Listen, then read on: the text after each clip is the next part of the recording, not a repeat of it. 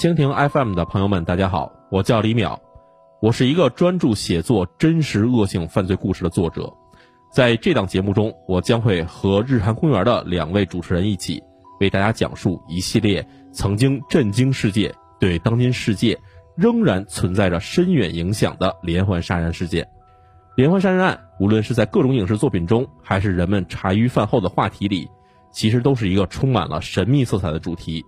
然而，在我们的讲述中，我希望从一个更加科学、客观的角度，从社会环境影响和犯罪心理养成分析中，为各位听众呈现这些恶性罪案的成因。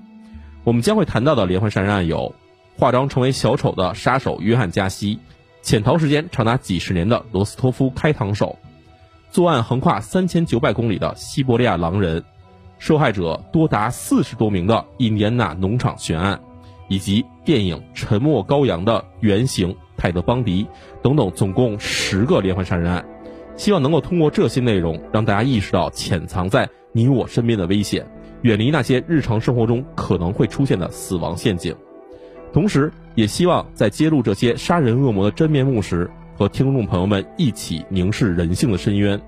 也许一切正如19世纪末期英国历史学家詹姆斯·安东尼·弗劳德所言。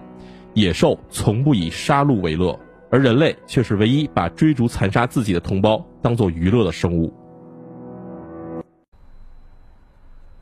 蜻蜓 FM 的朋友们，大家好，我是史里芬，平时经常全国各地给大家添堵。今天回馈你们一个好消息，由日坛公园出品、李叔小伙子共同主持的付费节目《李淼谈奇案》终于上线了。像我一样喜欢猎奇的人，不应该错过李淼，他和我都是日坛公园最受欢迎的客座主播。当然，大多数时候李淼的人气还更高一点，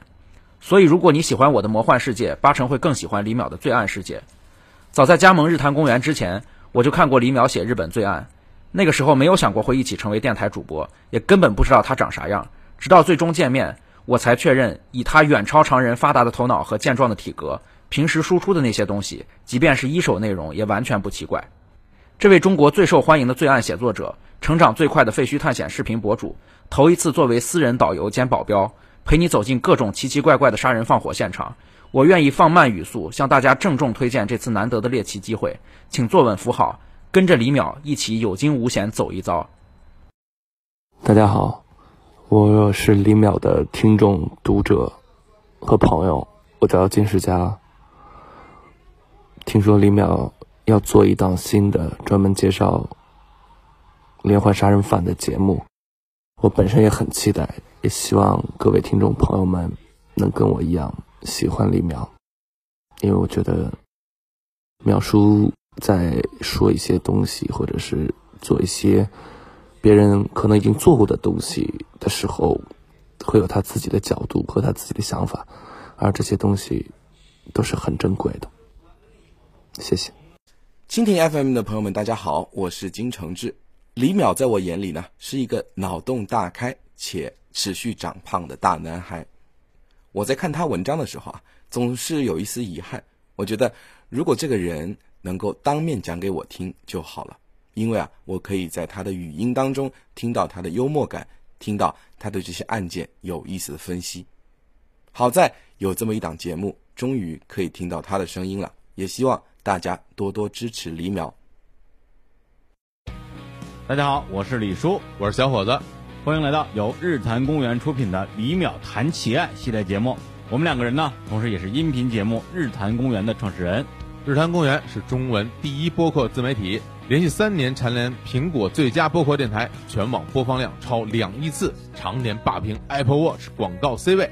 日坛公园成立三年以来，我们招募了影视、音乐、动漫、旅行、创投等各个领域的领军人物加盟，成为我们的客座主播。李淼就是其中最闪亮的那一位。不错，李淼，江湖人称淼叔，是中国当代最受欢迎的犯罪文学作家。